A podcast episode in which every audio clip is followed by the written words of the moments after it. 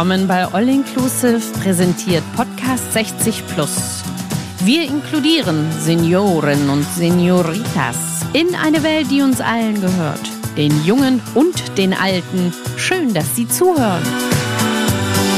Setz dich hin und hör mal zu.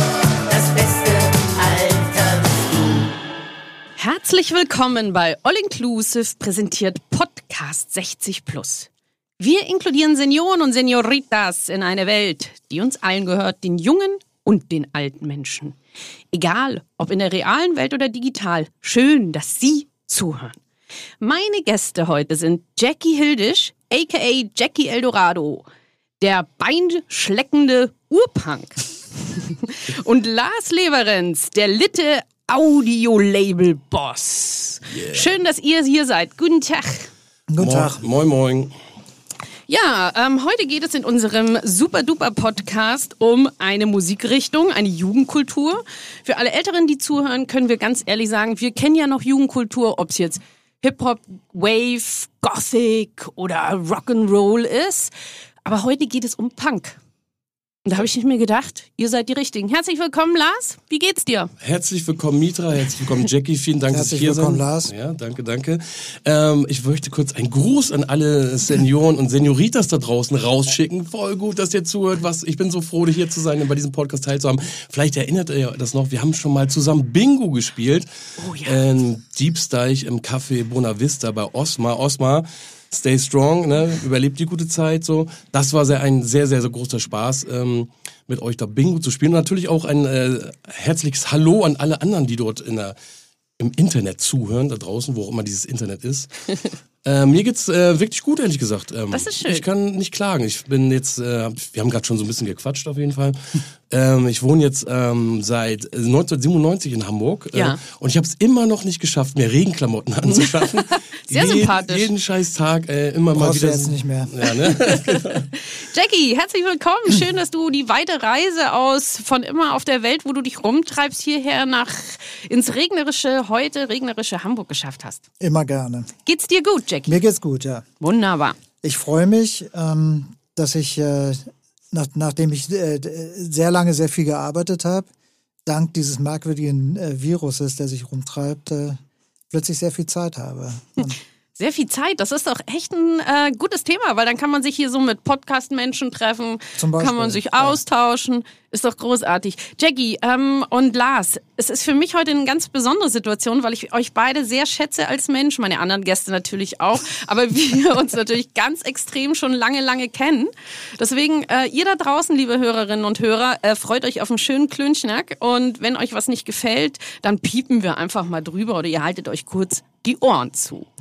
Punk. Punk ist, glaube ich, das, was uns im Herzen vereint und euch beide, liebe Gäste, in der Arbeit vereint. Äh, wir sagen immer Alter vor Schönheit. Sorry, Lars. Deswegen fangen wir mal mit Jackie an. Schönheit vor, ähm, Sie wissen schon.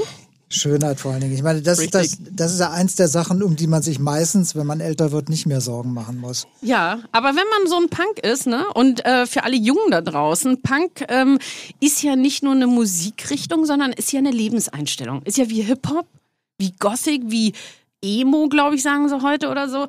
Ähm, Jackie, warum hast du dich in deinem Leben entschieden, so frei denkend leben zu wollen? Also sowas entscheidet man ja nicht von heute auf morgen. Und man entscheidet es wahrscheinlich auch nie in der, in der Konsequenz, die, die es ursprünglich mal mitgebracht hat. Äh, ich, ich, äh, ich bin- ja jetzt auch schon älter, deswegen gehöre ich ja, ich gehöre ja eher auf die Seite, äh, die, die ihr immer so freundlich grüßt, weil ich ja jetzt schon äh, äh, über 60 bin. Ähm, ich bin aufgewachsen im, im, im Nachkriegs-Westdeutschland, in, in, in West-Berlin was, äh, was für, für alle Westdeutsche eh eine, eine sehr merkwürdig abstrakte Zeit zwischen ähm, nicht über den Krieg reden und sich dann aber trotzdem auf die Schulter klopfen, wie man das wirtschaftlich in den Griff gekriegt hat. Wobei Berlin dann noch mal abstrakter war, weil da eigentlich überhaupt gar nichts wirtschaftlich passiert ist. Es ist irgendwie eher von der westdeutschen Regierung bezahlt worden. Ähm, so dass ich in, in also äh, äh, gl- glaube in einer, einer ziemlich äh, abstrakten Zeit groß geworden bin, Mhm. die mir nicht gefallen hat. Ah, sehr gut. Nicht gefallen. Das ist ja schon mal, sag ich mal, ein Stichwort für dich, Lars. Äh, was ich ja in an eurem Label, an eurem Plattenlabel Audiolied so schätze, ist, dass es nicht jedem gefallen muss. Und auch nicht jedem gefällt. Mir persönlich sehr. Ich stehe dazu. Ähm, wie hast du angefangen, mit Künstlern zu arbeiten, die nicht gefallen müssen und wollen? Ich glaube, das hat viel mit meiner Sozialisation zu tun, auf jeden Fall. Ich bin auf dem Dorf groß geworden so. Und da musste man sich zwangsläufig damit beschäftigen, äh, wenn man nicht Fußball spielt oder ähm, sonstige andere Sachen machen, was die Masse macht. Da hat man zwangsläufig damit angefangen, Skateboard zu fahren, zum Beispiel seine eigene Skateboard-Ramp im Dorf zu, äh, zu bauen und natürlich auch Musik zu machen. Ähm, mein Papa hat mir eine E-Gitarre gekauft, als ich äh, mich dagegen entschieden habe, zum Konfirmandenunterricht zu gehen. weil ich gesagt habe, äh, ist ja alles schön und gut und das Geld ist bestimmt auch nicht verkehrt. Dann kann man sich nämlich eine Anlage zum Beispiel kaufen Oh und ja. dort äh, diverse Punkplatten drauf abspielen, die man dann irgendwann mal vielleicht von seinem Fuß. Ich habe sogar auch mal Fußball gespielt, jetzt nichts gegen Fußball so. Aber nee. ähm, genau, habe ich die ersten Punkplatten von meinem Fußballtrainer bekommen. Und ich glaube, das hat sich eigentlich so durchgezogen. Ne? Meine Tante hat mich zu meinem ersten Konzert mitgenommen, ACDC in der Kieler Ostseehalle Ah, 1989. AC/DC. Die hat mir auch zum Beispiel Keine Macht für Niemand von Tonsteine Scherben auf Vinyl damals zukommen lassen. So. War da noch die Steinschleuder mit drin in der Packung? Äh, leider, leider nicht. Schöne Grüße an Trikont. Ähm, ja, die haben ja damals die Tonsteine Scherben äh, mit dieser Steinschleuder, glaube ich, rausgeschickt. War da wirklich eine Steinschleuder Ja, drin? da war so eine Steinschleuder Äh, drin. die, die, die haben sie eben nicht rausgeschickt, weil die Polizei die vorher konfisziert hatte. Oh, Und die Ah, alle ei, ei, ei. irgendeine, keine Ahnung, die, die, Widerstand gegen die Staatsgewalt. Mit so. Steinschleuder? Und die, die, also Steinschleuder äh, klingt besser als es, als es war. Es waren so kleine Plastik. Spielzeugschleudern aus China, die der großartige äh, Nickel Pallard irgendwie Oh, ja. organisiert hatte. hallo Nickel Pallard. Hallo. Hallo Nickel Nickel. Pallard. Sehr gut. Genau, also ich habe mich schon immer, glaube ich, für Musik interessiert und auch für Menschen so. Und irgendwann natürlich selber in Bands gespielt, Konzerte veranstaltet und so weiter und so fort. Und so hat sich das eigentlich immer durch mein Leben durchgezogen. Und irgendwann war halt die Entscheidung, okay, ne, ich habe zwei Ausbildungen, bin Fan bei der Anlagenelektroniker. Was ich total lustig finde, weil äh, unser anderer äh, Moderationsgast, DJ Matt, der ähm, unverbesserliche Weltverbesserer musikalischer Art, der hat nämlich genau denselben Beruf. Ist nicht hat wahr. er mir erzählt. Wenn alles in die Binsen geht, dann machen wir schöne Kabelziehfirma auf. Genau. Genau, und ähm, dann habe ich noch eine Erzieherausbildung auch noch gemacht und so. Und irgendwann war halt so, ähm, habe ich einfach die Seiten gewechselt. Ich wusste, ne, also ich bin kein guter Musiker, habe natürlich mal eine, ein Jahr Gitarrenunterricht gehabt und in einer Euband gespielt, als ich 14 war, so. Aber ähm, ich habe mich dann einfach mit vielen Leuten über die Zeit, also in diese Szene, Punk, Hardcore, äh, DIY-Szene quasi so ausgetobt als Teenager und habe dann irgendwann äh, ziemlich, also ne, vor, sag ich mal, 17 Jahren habe ich die Seiten gewechselt und versucht, Musik zu verkaufen. So, es war nie der Plan davon zu leben, so, es ist halt organisch jetzt über die Ja. Zeit gewachsen, so. Aber eigentlich waren da in erster Linie auch immer, waren die Menschen, die die Musik gemacht haben, die waren mir wichtig. Es war erstmal so Musik, klar, ist auch Geschmackssache, streitbar so. Aber die Leute dahinter haben mich interessiert, was die für Visionen, Utopien haben, um einfach, äh, ja, ne, den, die Welt einen besseren Ort zu machen. Ich finde, Ja. das ist ein gutes Vehikel, um halt irgendwie, ne, ich will jetzt nicht total positivity-mäßig abgehen und immer nur Positives Nö, das finde ich schon gut. In heutigen Zeiten findet Total, man das schon total. gut, wenn man so Vorbilder und Role Models wie dich hier hat. Aber es geht auch darum, ne, es gibt auch Sachen, äh, die mir einfach nicht gefallen Mhm. und da ist halt einfach, äh, ne, ich finde auch, das kann man nicht nur so trennen, Musik und Politik und so weiter und so fort. Also ne, die Inhalte auch zu transpor transportieren und auch einfach zu sagen, ey, es gefallen einige Sachen auch einfach nicht. Ich meine, ich bin auf dem Dorf groß geworden, Mhm. so. Äh, ein Gruß auch noch raus an meine äh, Geburtsstadt Heinstedt-Ulzburg, das wollte ich nur kurz loswerden, Oh, dort, wo faktisch äh, drei Antifaschistinnen gerade von AfD-Sympathisanten angefahren, überfahren wurden, so. Ernsthaft. Ist so, ist so, ist Wahnsinn. Also da ist, ich meine, ich bin jetzt 43, das ist schon ein paar Jahre her alles, aber das war damals schon beschissen in Henstedt-Ulzburg. Heutzutage sieht das natürlich alles ein bisschen anders aus so und ne, die, die Faschisten, Rassisten haben quasi die Subkultur quasi kopiert und ne, machen mit, ne, mit Graffiti, dies, das, sieht alles irgendwie alles schön aus, flashig, dies, das, bla bla bla.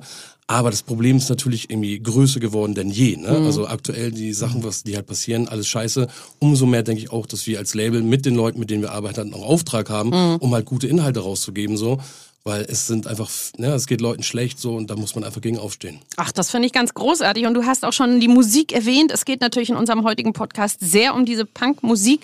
Jackie, du hast mal in einer Band gespielt. Ich habe auch mal in der Band gespielt. In mehreren. Ich bin, Ja. bin äh, wie gesagt, in West-Berlin äh, sozialisiert. Und da konnte man, ähm, ohne dass man einen einzigen Ton Musik machen äh, musste, konnte man sofort in der Band spielen zu Punkrock-Tagen. Ja, ich, ich habe Obwohl das ja fast Mhm. Prä-Punkrock-Tage dann auch waren. Ich habe dich mal gegoogelt, was sich total Echt, ne? dumm anhört, aber ich habe dich tatsächlich gegoogelt. Und äh, du warst in der Band mit Nina Hagen. Ja, mit Nina Hagen war ich auch in der Band. Mhm. Ein, ein, ein, ein, ein, ein wunderbares Punkrock-Fiasko, Mhm. Ähm, was ge- ge- gespickt von Missverständnissen und äh, vielen Einschätzungen. Letztendlich aber dann auch dazu geführt hat, dass ich dann danach keine Musik mehr gemacht habe, weil ich auch gemerkt habe, dass, das, äh, dass ich vielleicht das Talent hätte, aber überhaupt nicht die Nerven hatte dafür. Also auch nicht die Blockflöte nochmal weiter geübt. Nee, nicht die Blockflöte weiter geübt. Ja, ich habe auch ähm, 2001 ein ganz tolles Buch gelesen von Jürgen Teipel und da ist ein unfassbar ähm, signifikantes Buch, äh, Foto drin in diesem Buch und dieses Buch heißt Verschwende deine Jugend und da sieht man dich, lieber Jackie, wie du Iggy Pop das Bein abschlägst. Ja. Warum hast du das gemacht?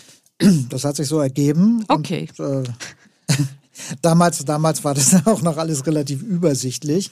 Und äh, der, der gute Iggy äh, war relativ nah, so dass ich nicht viel machen musste. Ja, praktisch, das merke ich mir für die nächsten Konzerte, wenn sie dann mal wieder anstehen. Ja, das hat sich jetzt so ergeben. Naja, wie sich viele Sachen ergeben. Ne? Aber Ähm, dieses Abschlecken des Beines ist ja, sage ich mal, wie ein roter Faden durch dein Leben, ne? ja. Du bist hab- immer nah am Ich habe Künstler. danach nur noch Beine abgeschleckt. Und habe äh, auch zwischendurch Geld verdient damit. Das Mit Bein hat mich selber überrascht. Hm, toll. Werbeunterbrechung, beinabschlecken.de. Kommen Sie vorbei. Beinabschlecken.de. Nein, Scherz Nein, beiseite also es, war, es, nicht. es war, es, es, es ist natürlich, also wie, wie viele, wie viele tolle Seiten Mhm. äh, Punkrock eh hat, hat es ja was, was, ähm, was ähm, grundsätzlich schwer zu verstehen und auch schwer zu reproduzieren ist, nämlich der, der, der Zufallsfaktor, Mhm. der, der in der, in der Geschichte von Punkrock, glaube ich, eine, eine, eine enorme Rolle spielt, die hinterher ähm, gern als Masterplan oder oder größeres Konzept äh, äh, aussehen, was sie dann aber in dem Moment, wo sie gemacht wurden, überhaupt gar nicht waren. Also Du hast ja dann auch während deiner ähm, musikalischen Anfangskarriere, was sage ich jetzt mal, den Job, Musikmanager oder Plattenverkäufer angeht, hast du ja mal mit Alfred Hilsberg zusammengearbeitet. ja, ich habe dann also ähnlich wie Lars, allerdings habe ich die ganze die, den ganzen äh, bürgerlichen Weg geskippt und hat überhaupt gar keine Ausbildung und auch keine Schulabschluss gemacht und hab, war, war dann einfach äh, war dann Punkrock. Sympathisch, sehr sympathisch. Ja, äh, es, es war auch, eine- es, es fällt mir auch nach wie vor schwierig, äh, es, es fällt mir nach wie vor schwer, da auch äh, äh, das im, im Nachhinein zu bereuen oder zu sagen, okay, also mit Sicherheit habe ich, habe ich äh, für eine bürgerliche Karriere mehrere Jahre verloren, aber es hat äh, Punkrock und auch die spätere Musik hat sich immer gut um mich gekümmert, ähm, so dass ich da nicht böse war. Mit Alfred bin ich zusammengekommen, weil ich äh, aus Berlin relativ schnell 78, 79 nach Hamburg gekommen bin, was neben der, ähm, also wenn man Deutschland damals in, in Punkrock-Städte hätte aufteilen wollen, dann war es Berlin für das, für das Gequatsche und für das Ausdenken. Dann war es Hamburg für die Härte und Düsseldorf für die, die eigentlich wirklich was gemacht haben.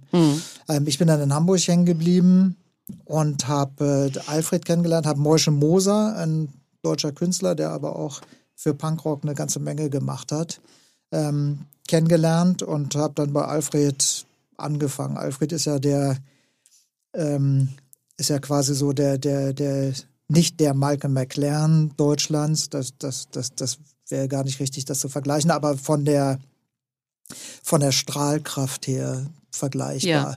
Also eine Person, die mit ihrem Wahnsinn und mit, mit ihrer Sturheit und Borniertheit ähm, was erfunden hat oder was hingestellt hat, was, äh, was dann eine ganze, ganze Generation, also euch wahrscheinlich auch irgendwie äh, geprägt hat. Und weil ich einer der wenigen war, die dann verblüffenderweise selbst für Punkrock-Verhältnisse immer noch relativ nüchtern waren, ähm, haben wir dann schnell gearbeitet, was auch, was auch ein wichtiger Aspekt für, für meine Sozialisierung als, als Punkrock ähm, war, dass wir tatsächlich immer irgendwas gemacht haben. Ne? Also dieses, dieses, dieses, dieses Bild des, des Punks rumhängen, vor allen Dingen in Berlin, Ja. war, das, war das jahrzehntelang so, ein, so das, die Präsentation. Ja. Das deckte sich überhaupt nicht mit dem, was wir gemacht haben. Für unsere jüngeren Zuhörerinnen und Zuhörer da draußen sei auch gesagt, es gab ja früher kein Internet.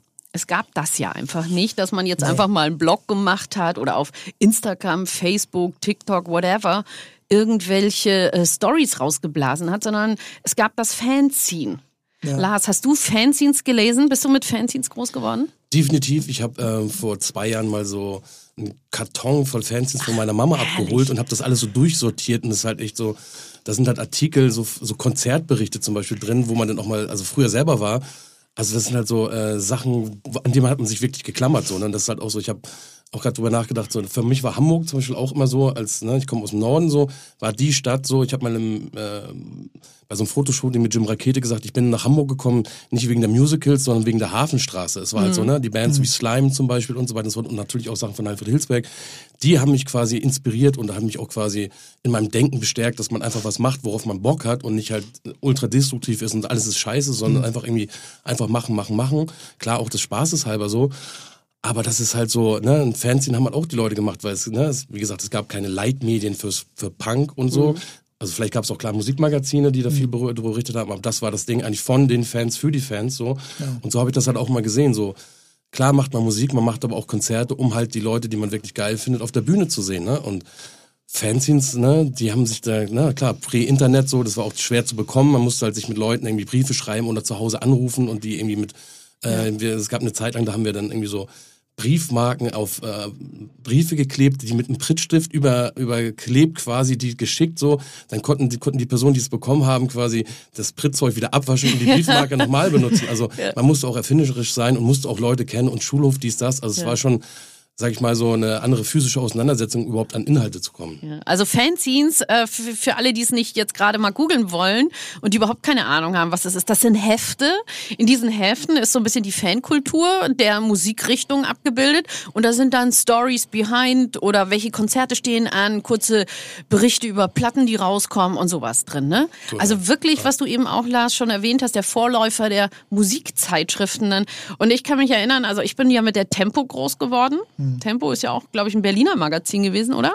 Jackie, korrigier mich. Ich dachte immer, dass das eher so Österreicher gewesen wären. Ah ja. Aber, aber die Redaktion war hier in Hamburg. Ah ja, siehst du, alles durcheinander gebracht, aber gut, dass wir dich hier haben. Jackie, Aber die hatte Bilder drin und Ja, deswegen hab's ich geguckt, weil Texte war noch nie mein Thema.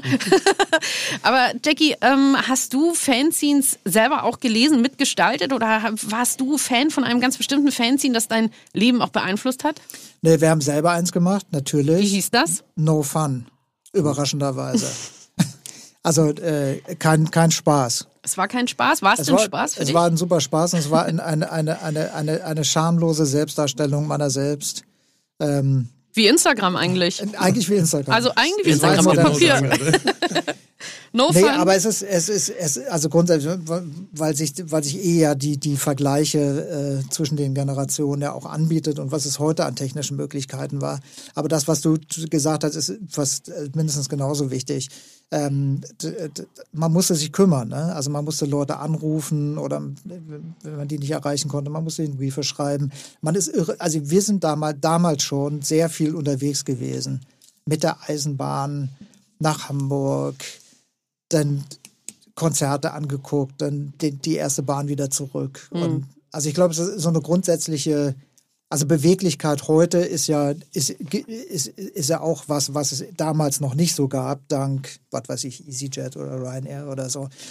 Die ganze Idee zu reisen, das hat sich ja alles komplett verändert. Das war früher alles noch ein bisschen aufregender. Ne? Also die ersten paar Mal, wo ich in, in, in, in, in England war, das war auch alles haarsträubend improvisiert, ohne Geld. War das nicht auch so, dass man dann da einfach hingefahren ist, Leute getroffen Ja. hat, angequatscht hat? Weil Ja. man konnte ja jetzt nicht die E-Mail vorschreiben oder Nee. die WhatsApp-Gruppe dies, Nee. das. Wir treffen uns am und- Piccadilly. Und weil, weil natürlich auch sich alle, glaube ich, auf so eine Art von Kommunikation eingestellt haben, war das dann eben normal.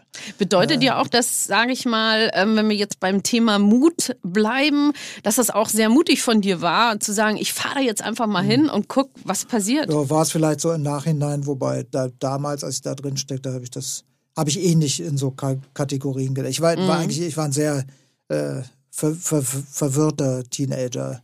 Wie Äh, alle.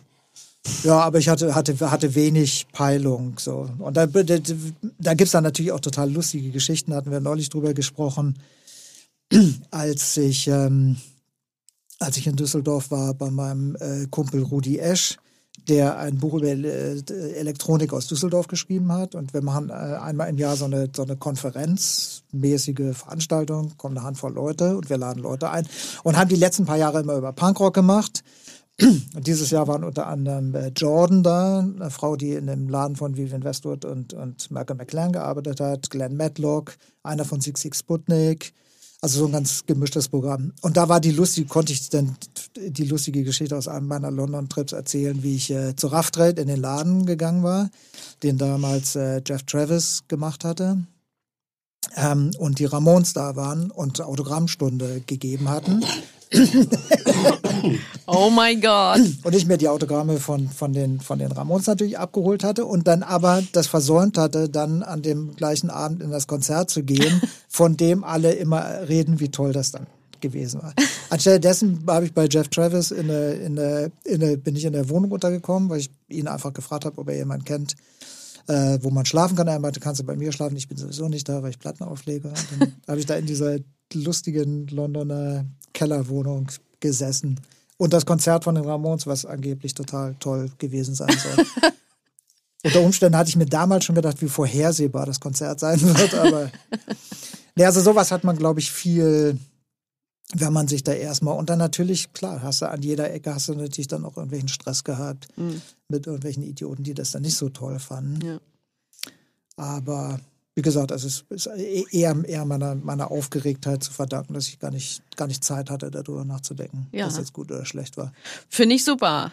Lars, ähm, Thema Mut. Du bringst ja auf deinem Label auch wirklich Platten oder Künstler, Platten von Künstlern raus, die äh, in der Kritik stehen, auf, aus welchen Gründen auch immer. Es ist ja für dich dann auch immer, sage ich sehr, mutig, das zu vertreten und auch weiterhin zu vertreten. Ähm, ich kann mich erinnern, dass wir mit All Inclusive auch eingeladen waren ähm, zu Feine Sahne Fischfilet, eine ganz großartige Band, ähm, ganz tolle politische Einstellung, meine Meinung.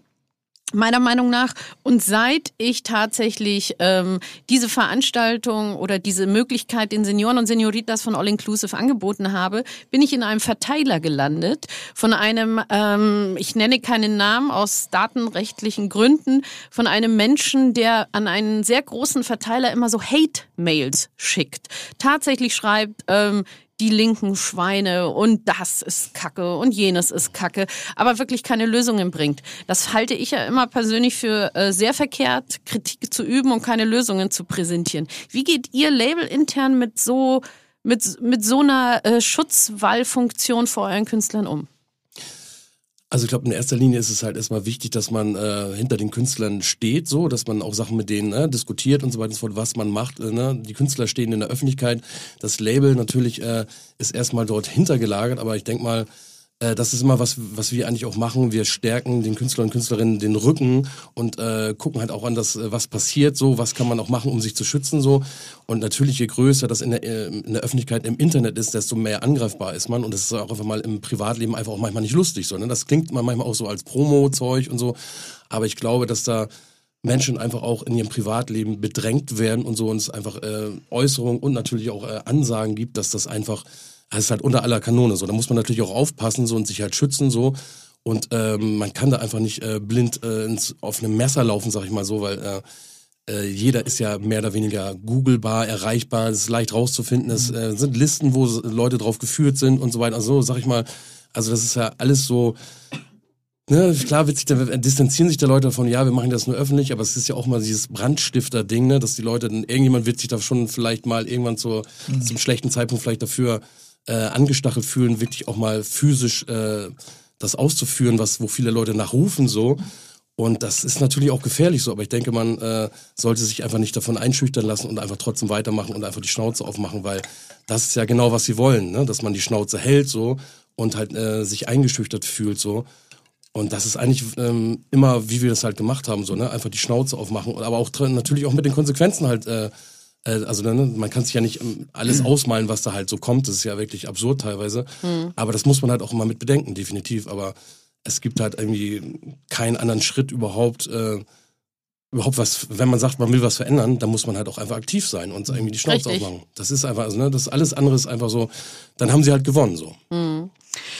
Gutes Statement, kann ich nur unterschreiben und an alle Idioten da draußen, macht mal euer Hirn an und da bin ich froh, dass wir die Senioren und Senioritas und die Zuhörerinnen und Zuhörer von All Inclusive Podcast 60 Plus auf unserer Seite wissen. Wir haben jetzt über Bands gesprochen. Jackie, du bist viel unterwegs gewesen, getourt, warst Tourmanager. Hast du eine Ausbildung gemacht zum offiziellen Tourmanager of the World? Nee, also wenn man Ausbildung als so einen, als so einen bürgerlich äh, zeitlich begrenzten Ablauf mit äh, Kaffee machen und ähm, Ja. eigentlich doch nichts lernen versteht, dann habe ich das nicht gemacht. Nee, wie gesagt, also ich war, war, war zu Punkrock-Tagen haben, waren, haben wir schon immer irgendwas gemacht. Ne? Also wir, angefangen in Berlin, wo wir das Fansign gemacht haben, wir haben mit Klamotten gedealt, wir haben Sachen selber gemacht, wir haben angefangen, Sachen zu veranstalten. Dann bin ich nach Hamburg gekommen und war äh, zusammen mit Klaus Meek und den etwas nüchteren äh, Um- Umsetzern der, der damals sich ja auch gerade erst findenden äh, Szene, ähm, haben wir das, äh, den, den Rip-Off-Plattenladen zusammen gemacht. Dann haben wir das aus lauter Liebe, den Plattenladen gemacht. Dann fing Alfred an, äh, Touren und Konzerte zu veranstalten. Was, glaube ich, heutzutage wenige Leute wissen, Alfred und Moische haben damals tatsächlich die ersten beiden äh, Clash-Konzerte und Vibrators im Winterhuder Fährhaus veranstaltet. Die waren Im ganz früh. Winterhuder Fährhaus. Ja, das war der einzige Laden, der das irgendwie nicht verstanden hatte, wen sie sich da einladen. anscheinend. Großartig. Und da haben wir 1977 habe ich da Clash gesehen. Da wusste ich, da kannte ich auch Alfred noch nicht. Die habe ich dann da erst kennengelernt. Ähm, nee, ich habe ich hab das wirklich äh, äh, angenehm von der Pike auf vor Ort gelernt. Ich konnte kein Englisch. Ähm, es war damals wirklich, also auch, auch wieder Prä-Computer oder Internet. Man hatte äh, mit dem Veranstalter telefoniert, der hat dann, wenn man Glück hatte, den, den Vertrag zurückgeschickt. Dann gab es einen Termin und dann ist man losgefahren und hat gehofft, dass das irgendwie dann auch da stattfindet, an dem Tag, den man vereinbart hatte. Zig Diskussionen, ganz oft um Geld, Leute, die dann kein Geld hatten, um die, um die Bands zu bezahlen. Äh, technische Probleme ohne Ende mit, mit Equipment, was, was, was dann meistens nicht so richtig passte. Also alles war sehr, sehr improvisiert und sehr lustig, aber es gab auch eher, also ich sage lustig mit Absicht, weil es, äh, weil es war teilweise auch wirklich total lustig, weil es, äh, weil es, äh, weil das auch gar nicht die wichtigen Sachen waren. Ne? Also das waren, die Leute waren, waren, das Publikum war glücklich, wenn Bands irgendwo hingefahren sind und, und, und Sachen gemacht haben. Da habe ich viel gelernt. Dann all, alle, also so wie es mir damals vorkam, alle, alle mit Drogen beschäftigt was für mich eine ganz gute Schule war, der ich auch äh, äh, drogenmäßig überhaupt nicht abgeneigt bin. Ähm, aber diese merkwürdige Dis Diskrepanz aus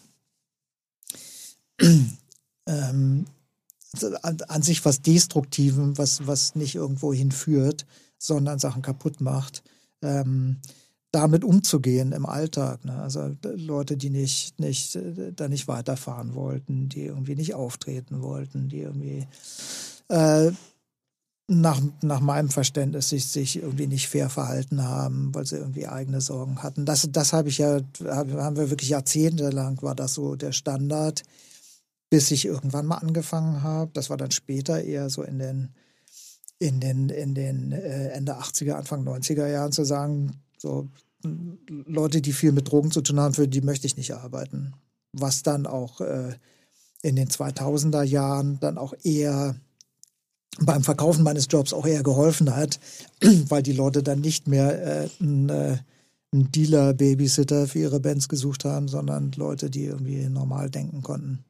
Nichtsdestotrotz war es volkswirtschaftlich meistens alles eine komplette Katastrophe. Also Rip-Off als auch äh, äh, aus lauter Liebe haben pleite gemacht, was auch alles in etwas größeren Zusammenhängen dann mit dem Vertrieb zu tun hatte.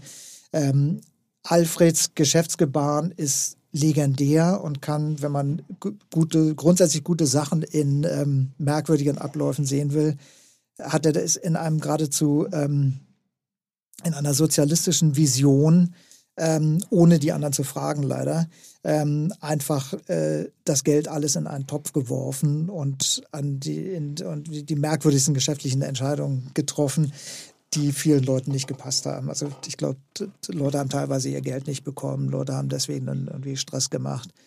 Ähm, das wäre dann vielleicht auch tatsächlich mal interessant zu hören, was, was, was ob, ob so ein junges Label oder ein jüngeres Label wie ähm, Audiolied, ob die davon was mitgenommen haben.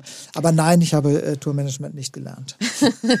Diese Frage gebe ich doch gleich an dich weiter. Hast du aus ähm, dem Tun und Handeln der Generation Jackie Hildisch was lernen können, lieber Lars? Äh, definitiv. Ich habe, glaube ich, mal im Interview gesagt, ich habe eigentlich auch von Alfred Hilsbeck gelernt, dass man es eigentlich genau nicht so macht. Da ich eigentlich keinen Bock drauf hatte, dass äh, Künstlerinnen mit einer Baseballkeule vor meiner Haustür stehen, weil sie ihr Geld haben wollen. so. Deshalb habe ich ziemlich früh eigentlich angefangen, transparent abzurechnen und auch weil, ähm, ich meine, es wird immer viel geschimpft über ne, Leute, die im, im Business arbeiten und so, ja, die ziehen ja nur die Künstler, Künstlerinnen ab und so weiter und so fort. Das versuchen bestmöglich frühzeitig einfach auch äh, transparente Abrechnungen halt zu stellen. so Und das haben wir bis jetzt ganz gut geschafft, glaube ich so. Wollen wir natürlich auch weiterhin gut pflegen. Ähm, ich fand es auch ganz interessant, was du äh, eben gerade gesagt hast. Ne? Also es ging nicht darum, irgendwie Geld damit zu verdienen. so. Man hat es einfach gemacht so und Punk war klar die Mucke. Es war aber nicht nur die Mucke, es waren Klamotten, es waren ne, es war eine Einstellung an sich und man konnte hinfahren und man hat sich teilweise ohne Worte einfach auch verstanden, weil man irgendwie man hat gesehen, wie man aussieht und so hatte sofort auch ein Gesprächsthema. Das finde ich auch ganz wichtig so. Und ich muss auch sagen, also klar habe ich zwei Ausbildungen und so und habe gearbeitet und ich sehe auch Arbeit, wenn sie da ist, aber ich habe ja nichts gelernt in Sachen, ähm, also ne, zu deiner Zeit, als sie angefangen hat, gab es ja keine Studiengänge oder keine Ausbildungsberufe äh, in diesem Bereich so, dass man alles mehr oder weniger über auf Do-it-yourself-Basis sich beigebracht hat und das habe ich quasi mehr oder weniger auch, ähm, als ich angefangen habe, ne, ich bin nach Hamburg gekommen, ähm, Hamburg eine wahnsinnig große Punk-Geschichte auch, dies, das so. Und es gab ja auch immer schon Labels, äh, die hier gearbeitet haben, die man auch einfach fragen konnte. Es war, ja kein goldener Topf, auf dem Leute sitzen und irgendwie, die ihr Wissen nicht teilen wollten. Man hat dann einfach auch nur gefragt und gemacht und hat natürlich zum Glück auch seine Fehler gemacht, hat daraus gelernt so.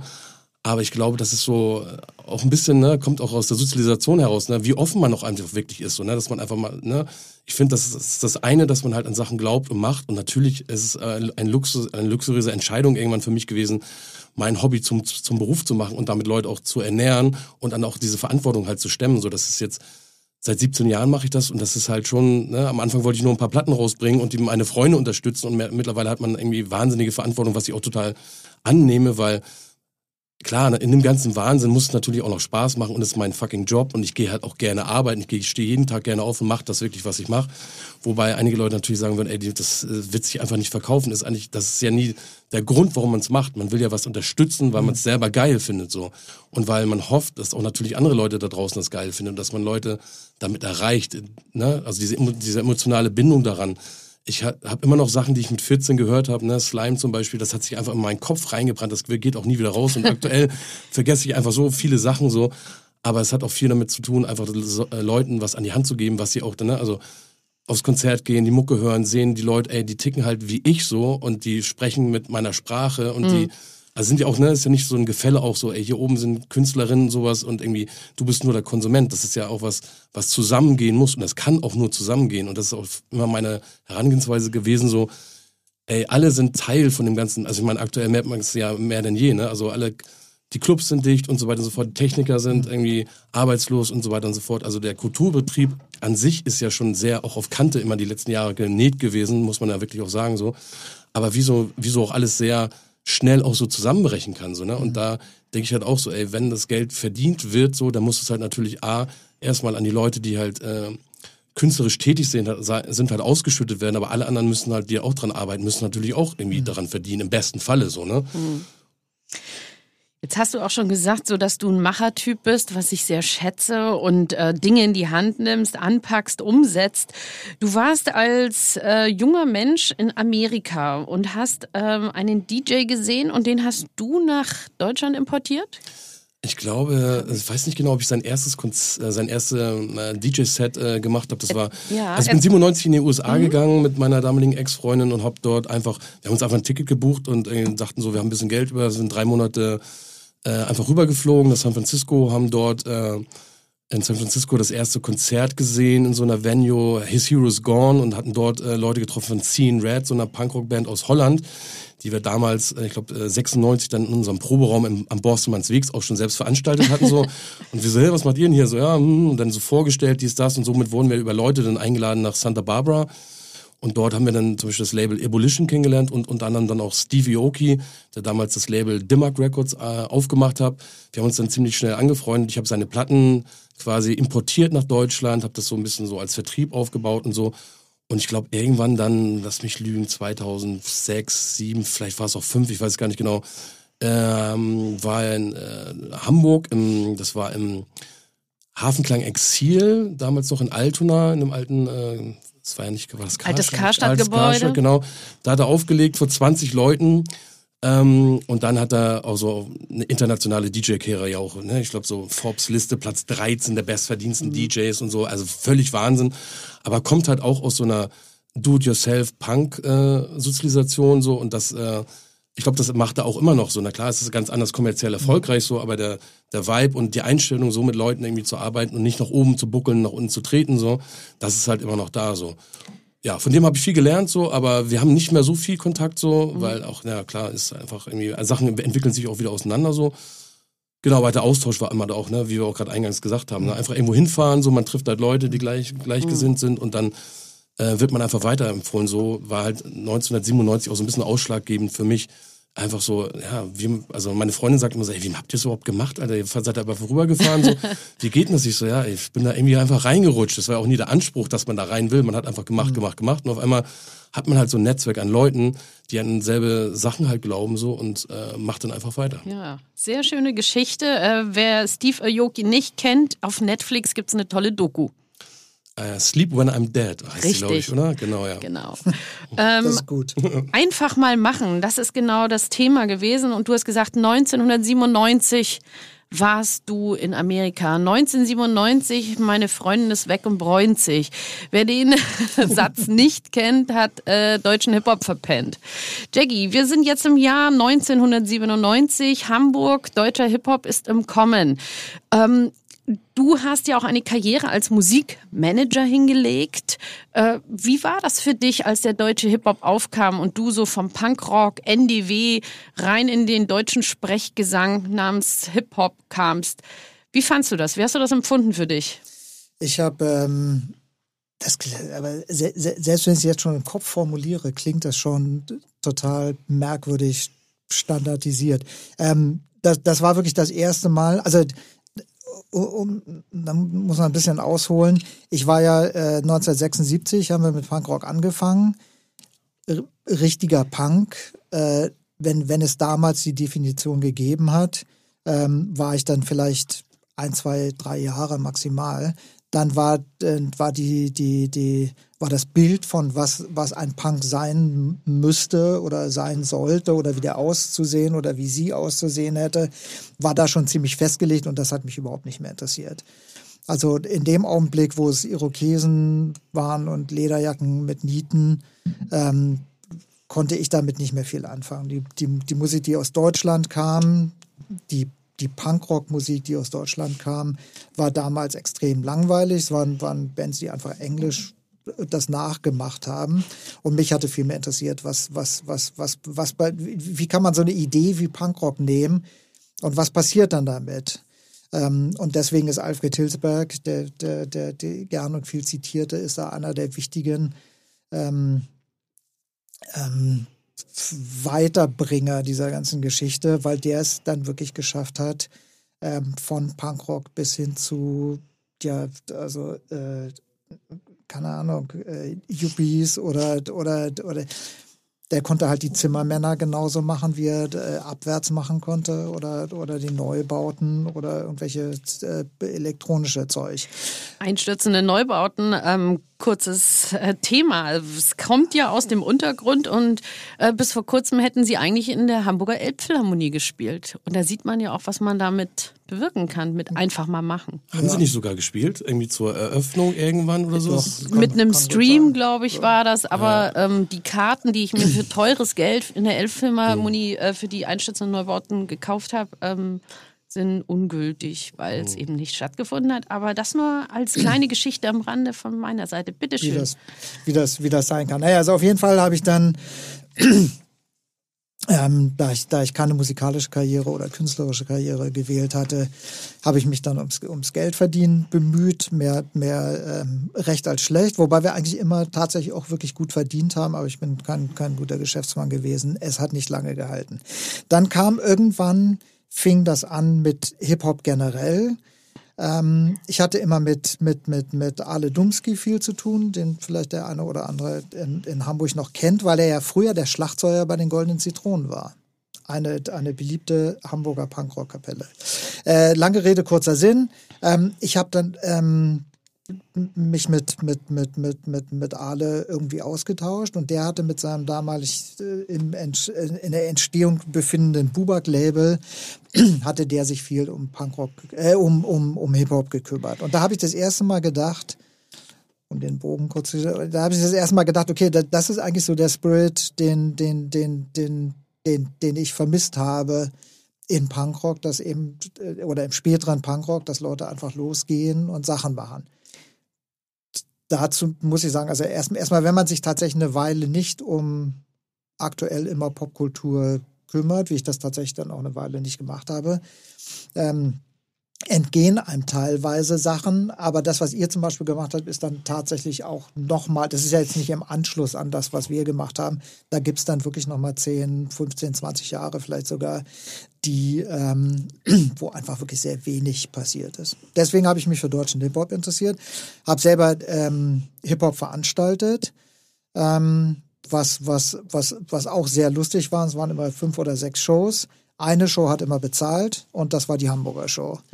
Ansonsten muss ich aber auch sagen, äh, Gruß an die ganzen Kollegen, vor allen Dingen aus, ähm, aus, aus Chemnitz. Das war das erste Mal, dass ich als, als Westdeutscher bewusst mit, mit Leuten aus der, der, der ehemaligen Ex-DDR zu tun hatte. Und die waren in ihrer, in ihrer Euphorie und, und auch wieder diesem, diesem selbermachen und ähm, eben, eben halt nicht, sich nicht nur beschweren die ganze Zeit, wie scheiße alles ist, sondern einfach hingehen und machen. Das hat mir, das hat mir sehr gut gefallen. Also das waren immer so die Shows in Chemnitz oder irgendwo im, im, im Osten waren immer die besten Shows oder in Leipzig. Ähm, waren immer großartig und in Hamburg, die haben immer bezahlt. Wir haben die lustigsten Sachen gemacht. Das ist auch wieder Prä-Internet. Ähm, irgendwelche Typen, mit denen wir auf, die wir auf dem Handy angerufen haben in der Bronx, Tim Dog, ne? das war zum Beispiel einer, der dann wirklich gekommen ist. Ja? Wo ich das hätte, hätte ich in mein, für mein Leben nicht äh, äh, für möglich gehalten. Du telefonierst mit so einem Typen, den man, wo man nur die Hälfte versteht, macht irgendwelche Deals ab.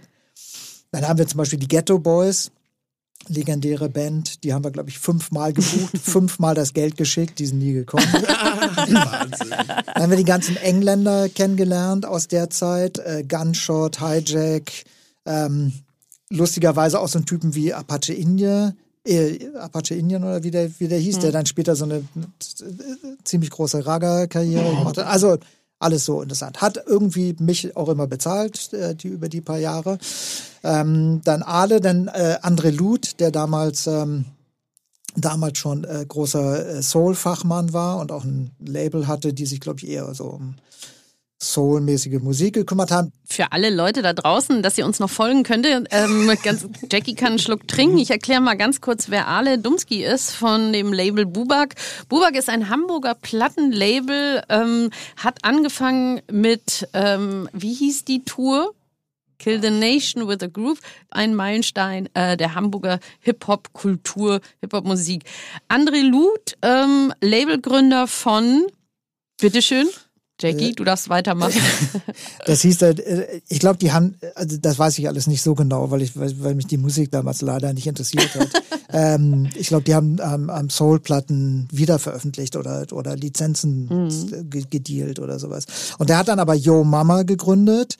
Das ist dann quasi eins von den von den Legendären Hamburger Labels, die dann mal wieder zum Beispiel rausgebracht haben äh, Fünf Sterne Deluxe, Ferris MC, der Tobi das Bo, fettes Brot. Richtig. Also da waren, da waren alles. So und dann über, über diese über diese Dreieckskombination von Leuten, die sich, die sich, äh, äh, die sich auf jeden Fall unter dem Dach Musikliebhaber ähm, und teilweise katastrophale Geschäftsleute vereinen ließen, außer André.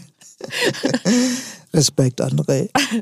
ähm, die äh, da, da, hatte man, also die- dieses eigentlich, was ich auch bei Punkrock schon toll fand, was man immer wieder bei Jugendkultur hat, diese ein, zwei Sommer oder Saison, wo alles offen ist, wo, wo alles geht, wo alle, alles, alles, alles wird ausprobiert, alle lassen sich begeistern. Es geht nicht um Geld, es geht nicht um Verkaufbarkeiten, sondern es ist einfach ein massives Ding, was passiert.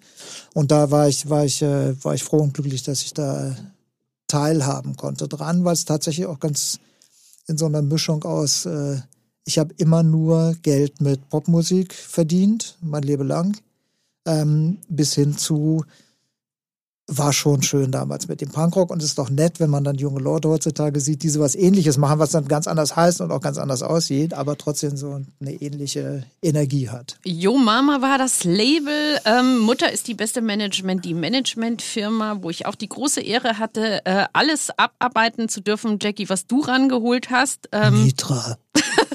der Shoutout ging an mich, Leute da draußen. Äh, ähnlich wie bei euch, lieber Lars, bei Audiolied. Ihr macht ja auch in-house, sage ich mal, die Künstlerbetreuung, das Booking, ähm, die, die Entwicklung der Plattenrelease. All das ist ja bei euch in-house und ihr seid ja auch, sage ich mal, sowas wie eine Audiolied-Familie und ähm, haltet zusammen und supportet euch auch gegenseitig. Genau, ähm, also angefangen klassisch, ne, Gewerbeschein und man wusste, wie man Platten presst und am nächsten Tag kamen die halt auch mehr oder weniger raus, dann hat man die in die Plattenläden gestellt, hat einen Kommissionsschein gehabt und drei Monate später hat man dieselben Scheiben wieder zurückbekommen, eigentlich so. Aber ähm, es war ziemlich schnell klar, dass man mit Plattenverkäufen einfach kein Geld verdienen kann, so. Irgendwann war auch so ne, am Anfang so, äh, was kommt denn eigentlich so monatlich rein über den Vertrieb Feintunes? Und dann so fünf Euro, was ist das überhaupt und so? Und keiner, ja, das ist irgendwie so iTunes oder irgendwas, so Streaming, keine Ahnung. Ich glaube, Streaming war da so auch noch in weiter Ferne. Ähm, wo wir uns dann quasi gedacht haben, wir machen auch einen Verlag auf und haben dann 2008 einen Verlag gegründet. Äh, zuvor habe ich noch 2005 meinen äh, aktuellen äh, Geschäftspartner Arthur Schock kennengelernt, ähm, der dann das äh, Booking für, also von den Bands für die Bands übernommen hat so und irgendwann haben wir festgestellt, wir arbeiten mehr oder weniger eh an denselben Themen, haben uns dann zusammengetan, haben eine Firma gegründet, haben nebenbei halt faktisch noch äh, so Merchandise hergestellt für die Künstler und auch für das Label so und haben faktisch äh, so fast 360 Grad äh, für Künstlerinnen gearbeitet und ähm, deren äh, Urheberrechte ausgewertet und so und sind halt über die Jahre jetzt, ne, dieses Jahr äh, 2003, zwei, äh, 17 Jahre alt und haben faktisch, ähm, lass mich lügen, 362 Veröffentlichungen äh, rausgebracht. 362 seid Wobei, schon. wo, wo man sagen muss, natürlich auch jede Single, die nur digital rauskommt, hat auch bei uns eine Katalognummer so. Ähm, und haben, ähm, ich habe jetzt das erste Mal auch einen Auszubildenden überhaupt, äh, Shoutout an äh, Till Leverenz. Ja, ja, ja, ja, ja, ja, Wahnsinn. Der hat mal, äh, als er angefangen hat, so aufgestellt, wie viele Bands und äh, Künstlerinnen wir so betreuen. Da kamen wir auf irgendeine Zahl, die habe ich jetzt schon wieder vergessen. Also diverse Bands sind auch aufgelöst so. Ähm, und ein paar sind aber einfach echt von Anfang an bei uns geblieben, wo wir auch mal quasi, ne, es war nicht, also war nicht davon auszugehen, dass man überhaupt damit Geld verdient. Man hat es natürlich trotzdem gemacht, weil man die Mucke gerne macht, äh, gerne hören möcht, ähm, mag, auch selber so und haben halt auch über die Jahre einfach echt einen festen Stamm an Leuten, die natürlich auch immer wieder Platten rausbringen, ne, versuchen Konzerte zu spielen, bla bla bla und sich auch weiterentwickeln, Ideen entwickeln, wie man quasi ähm, also ne, ich meine, Promotion funktioniert einfach auch nicht mehr so, wie sie mal früher funktioniert hat. Ne? Der Printmarkt ist im Arsch und so weiter. Das Internet ist Fluch und Segen auch, finde ich. Also als wir angefangen haben, war MySpace noch das Tool. Oh ja, MySpace. MySpace.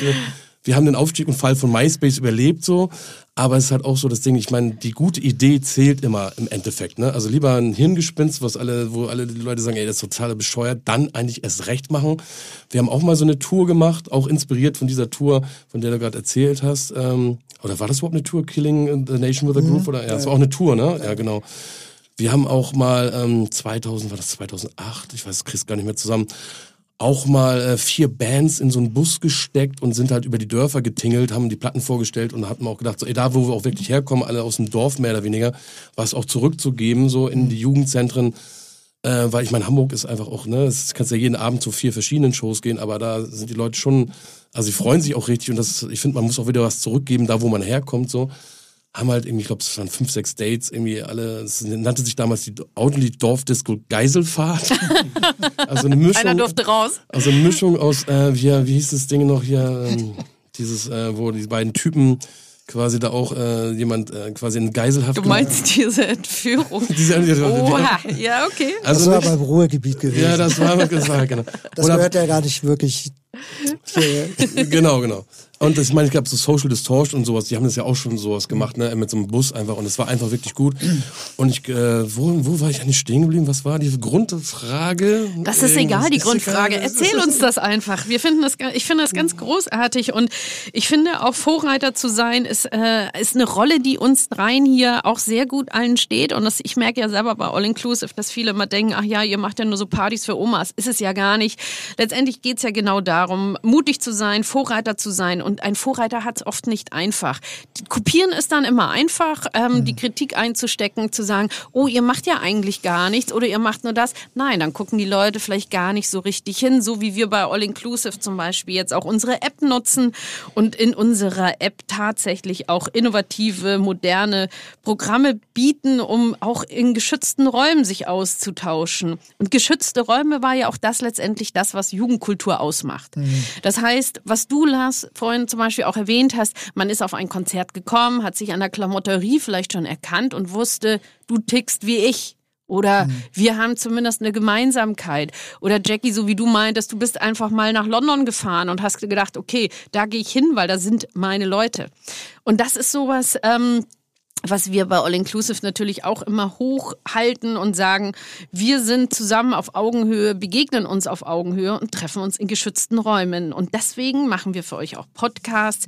Wir machen für euch diese kleine App. Das nur als kleine Werbeunterbrechung. Und weiter geht's mit dir, lieber Jackie. Wir sind ähm, im Jahr 2000. Guten Morgen. Im Jahr 2000. Oh ja. Wir machen gemeinsam, ich als Projektmanagerin, Maximum Hip Hop, ein riesen Event. Da haben wir uns was ausgedacht. Was meinst du? Ja. das Crazy war, shit. Da waren echt viele Leute da. Da waren eine Menge Leute da. Für alle Menschen, die es nicht kennen, Maximum Hip Hop war eine über eine Woche lang gehende Veranstaltungsreihe aus den vier Säulen des Hip Hops. Ob es Graffiti war, ob es DJing war, B-Boying, Breakdance. Breakdance, Das, richtig. das ist mehr so mein Revier. Es geht nicht um Knochenbrechen, Leute, sondern um Nicht auf den Tischen tanzen jetzt, Jackie. Und das vierte natürlich der Rap.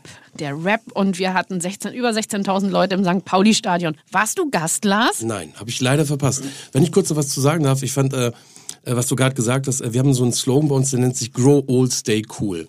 Ju, Ja, es den ist, mein, klauen wir werden alle älter und ich habe auch keinen Bock auf irgendwie gebrechlich eben rumzueiern. Ich will mit coolen Leuten auch älter werden und auch mal mittags um 12 einen Gin Tonic trinken. Also dieses ganze veraltete Bild, ja, das sind halt die Alten. Ich finde, das ist doch total geil. Wir wollen alle irgendwie geil, also gut und ne, alt werden so und dazu gehört es, sich auch mit diesen Sachen auszutauschen, äh, also ne, zu gucken, wie man das auch für sich nutzen kann und nicht sagen so, ey, alles scheiße, so, ey, das sind halt die Jungen, äh, wir kommen gar nicht mehr, das ist ja immer auch schon ein Generationsding gewesen, der Austausch von Älteren und Jungen und das muss man einfach beibehalten, und auch weiter forcieren. Deshalb voll äh, Su- Support ähm, All Inclusive. Äh, ne?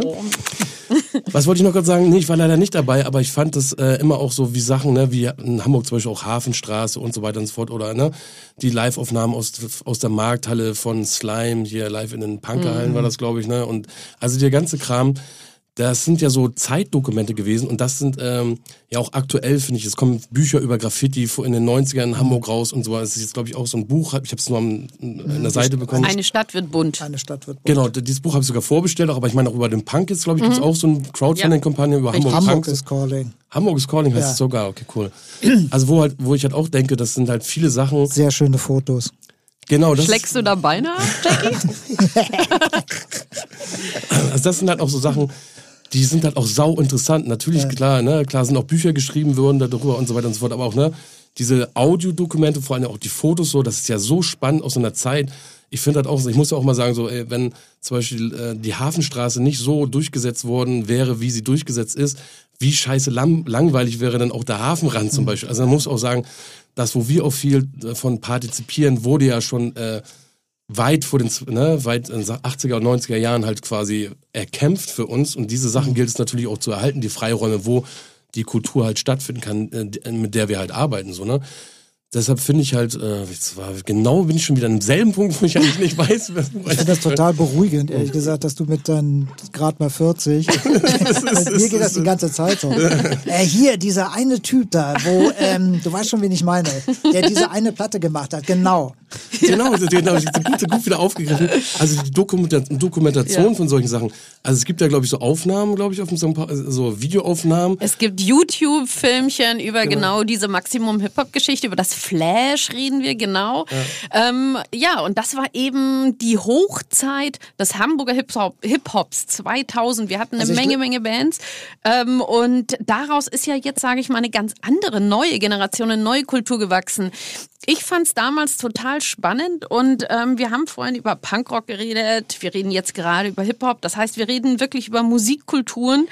Ähm, finde ich heute ähm, schwierig zu sehen, für mich als über 40-Jährige zu sehen, wie diese ganzen Musikkulturen heute vertreten sind. Ich finde, Musikkulturen und Kulturen müssen sich verändern, aber es gab doch mehr so dieses klischeemäßige, schubladige Jugendkulturdenken. Wie siehst du das, Jackie? Äh, ja.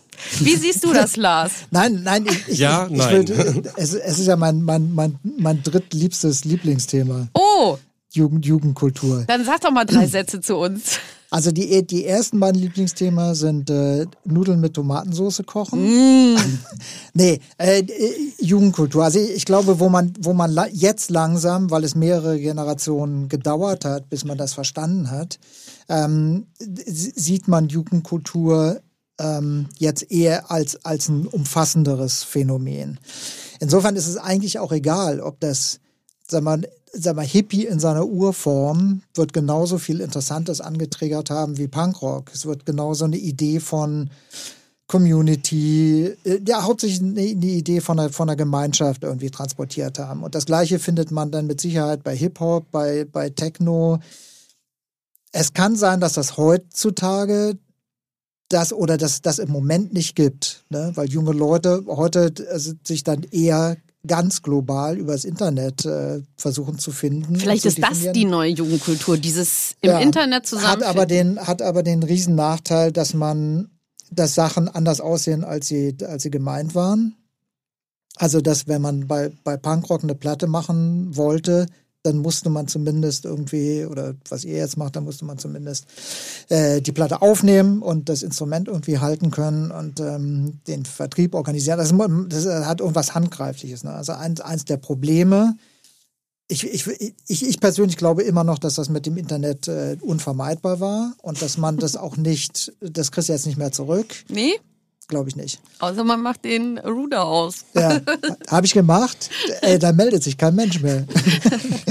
nee, aber das ist, glaube ich, total wichtig im, im Verständnis von, von Punkrock ist dann die erste Jugendkultur, die, die diese Sachen auf, die viele von den Sachen aufgehoben hat, die dann aber auch leider für, für mein Verständnis oder für meine Wahrnehmung ähm, durch das Stereotype ersetzt hat und dann auch erstmal eine ganze Weile nicht interessant war. Ne? Ähm, aber es hat das erste Mal mitgebracht, äh, äh, äh, Jungs und Mädchen können, können Punkrock machen, spielt, spielt keine große Rolle. Ähm, jeder, also klar, der Klassiker, man muss kein Instrument können, um Punkrock zu machen. Ähm, Wäre aber von Vorteil. Naja, äh, vor, vor allen Dingen, weil das Interessante ist ja, dass die Bands, die heutzutage mit Punkrock assoziiert werden, sagen wir mal, äh, The Only Band That Matters angeblich, The Clash oder auch die Hosen, gibt's ja die ganzen großen Bands, die es heute gibt, ähm, haben das ja genau extrem unpunkrock-mäßig gemacht. Die haben geübt bis zum Umfallen, bis sie richtig spielen konnten und haben sich dann dankenswerterweise auch um eine Menge anderer Musik äh, verdient gemacht. Aber das, das, das war gar nicht die Frage. Die Frage ist, A, warum haben bestehende Systeme Schwierigkeiten mit Jugendkulturen? Grundsätzlich gefährliches Halbwissen, aber da würde ich linke und rechte Jugend- oder Subkulturen immer mit einbeziehen. Punkrock in Deutschland zum Beispiel hat in der linken Welt tatsächlich bis Anfang 80er Jahre war das eine eher dem rechten äh, Spektrum zugeordnete Musikrichtung. Also die Renaissance und die Romantik, die die linke Szene dringend gebraucht hat nach dem riesen RAF-Debakel, ähm, hat sie dann dankenswerterweise durch Punkrock dann nochmal irgendwie einen Schwung bekommen, den sie aber auch nicht vernünftig meiner Meinung nach genutzt hat und ist heutzutage ja auch relativ ähm, bürgerlich-politisch nicht mehr relevant. Wichtig ist, glaube ich, bei Jugendkultur und deswegen ist das so interessant, dass Leute wie wir hier sitzen können und du, Lars, wirst mit 60 hier noch sitzen können und es sitzt jemand anders mit 30 da oder mit 40 und erzählt wie Mitra oder, oder welche Kids, die, die, die heute... Die, Kids, hat er gesagt. Nein, die, die nächsten Kids dann. Okay. Die dann, keine Ahnung, mit äh, Techno groß geworden sind. Oder, oder also, ja. Und alle wären an einem bestimmten Punkt. Also es wird entweder was unangenehm Bürgerliches passieren, dass man nur eine ganz bestimmte Musik mögen darf, dass man ganz bestimmt aussehen muss, dass man ein ganz bestimmtes Vokabular hat, eine, dass, dass die Ideen vorgegeben werden. Oder sie werden loslegen und werden sagen, die Musik als solche ist zwar der Träger von Ideen, wie Kraftwerk schon so toll sagt, aber es ist nicht der entscheidende Moment. Der Moment ist diese Energie. Ne? Und das kann dir jemand vom Punkrock genauso erzählen wie jemand vom. Du hast vorhin was Interessantes gesagt, weil ich, ich weiß nicht, ob das hier überhaupt Platz hat noch, aber äh, du hast äh, in der Skinhead-Band oder du hast das zum Skinhead-Feld, was, was in Deutschland auch wieder wahrscheinlich ungerechtfertigterweise auch immer so gleich mit Nazis gesetzt wird, was es wahrscheinlich überhaupt nicht war. Also tippe ich jetzt was. War halt so Medienbild auch was. Und ne, klar, Ja. sie haben natürlich auch äh, gefischt, so, die, Mhm. die Rechten so, definitiv. Und die haben sich auch fischen lassen, so. Ja. Aber eigentlich, das kommt ja ga- ganz woanders her, so, ne? Das ist ja ganz anders Total, inspiriert, ja. so, ne? Und ja. Naja, und das ist so. Also wahrscheinlich, wenn du über deine Skinhead-Tage erzählen wirst, wirst du sagen, okay, die, was am geilsten war, sind einfach diese Räume, die da aufgehen plötzlich. Diese Energie, dass man zum Konzert geht, dass man äh, früher beim Punkrock, äh, selbst als ich schon, schon richtig als Tourmanager war, neulich habe ich wieder eine Frau getroffen, die meint, ey, kennst du mich noch? Und ich so, hm, äh. und sie meint, ey, du hast mich immer umsonst reingelassen. wo ich, wo ich dachte, okay, das ist äh, kein Wunder, dass ich nie Geld verdient habe. Ähm, aber so, ne, dass man sich, dass es um solche Sachen geht, ne, man, oh, man, oder man hat die Tür gestürmt. Ja? Total. Da haben wir dann gesessen an der Kasse und haben die Nerven verloren, weil irgendwelche Bekloppten irgendwie sich da reingemogelt haben. Aber das ist eine, also da geht's dann um die Energie, die da, die da passiert. Total, also auch jugendlich sein. Ich meine, das gehört auch einfach dazu, alten Klar. Leuten auf den Sack zu gehen. So. Ja, klar, Das natürlich. muss man auch dann aushalten können. Und wenn ich auch zurückdenke, so, ey, was für Scheiße wir gebaut haben und wie wir die Leute genervt haben, wo ich echt denke, so, oh, muss ich mich echt teilweise dafür entschuldigen. Aber das war ja auch, das waren die Räume, wo man sich auch ausprobieren Ja. konnte. So. Also ich sag mal so, heutzutage sind alles ist so beobachtet und so weiter und so fort, diese Freiräume, also ne, Stichwort auch Langeweile. Und was macht man auch aus Langeweile? Man macht halt vielleicht auch irgendwas kaputt und ist dann noch vielleicht im Fokus. Oder man geht halt Leute auf den Sack. Aber so funktioniert es ja auch als Jugendlicher irgendwie, also bist fast empathielos und dir ist eigentlich vielleicht auch alles egal, aber du musst ja, du änderst dich halt, du musst auch rebellieren gegen irgendwas, gegen deine Eltern, gegen die äh, dummen äh, Fascho-Fußballfans so und dies, das. Also also Jena hatte auch noch so, ich, das hat auch viel mit Angst einfach zu tun. ne? Ich bin damals viel vom Dorf halt mit der AKN nach Hamburg reingefahren, so zum Skateboard fahren. Das war halt klar, wenn halt HSV gespielt hat, da hast du irgendwie, also waren halt die Leute so, ne, von Quickborn, Haslo und der ganze Scheiß, die haben halt, also sind dann auch alle mit der Bahn und da hast du halt einfach auch auf die Schnauze bekommen von solchen Leuten, weil du einfach auch anders aussahst. So. Das war ein ganz anderer Phys eine physische Auseinandersetzung nochmal so.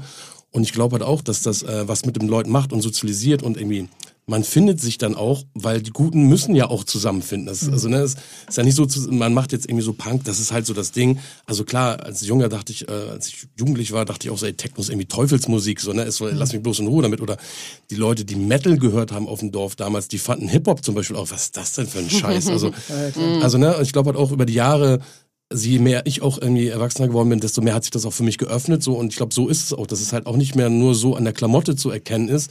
Es hat auch eher was mit dem Geist zu tun und äh, somit äh, tauscht man sich da raus und hat halt auch ne, die ganze Bandbreite von Musik einfach am Start, die halt einfach die Leute noch universeller verbindet denn je.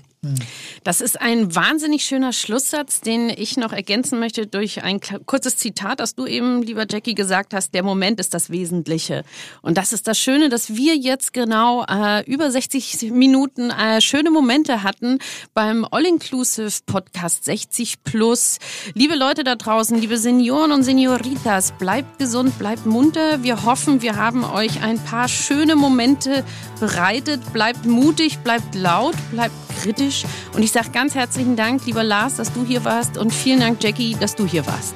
Immer gerne. Vielen, vielen Dank. Setz dich hin und